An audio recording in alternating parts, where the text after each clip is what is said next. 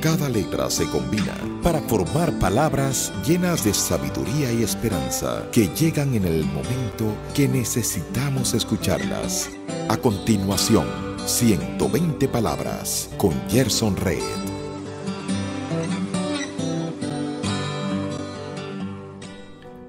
Tomar decisiones es un factor inevitable en la vida de las personas.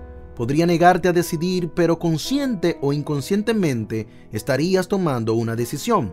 Alguien dijo, la peor decisión que se puede tomar es aquella que no se toma.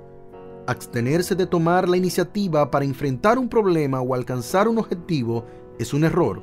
Tú puedes alcanzar tus metas, convertirte en la persona que deseas ser. Evalúa los asuntos en los cuales tienes que decidir. Eres el producto de una decisión divina. Dios te entregó la autoridad para tomar decisiones sobre tu familia, economía y tu vida espiritual.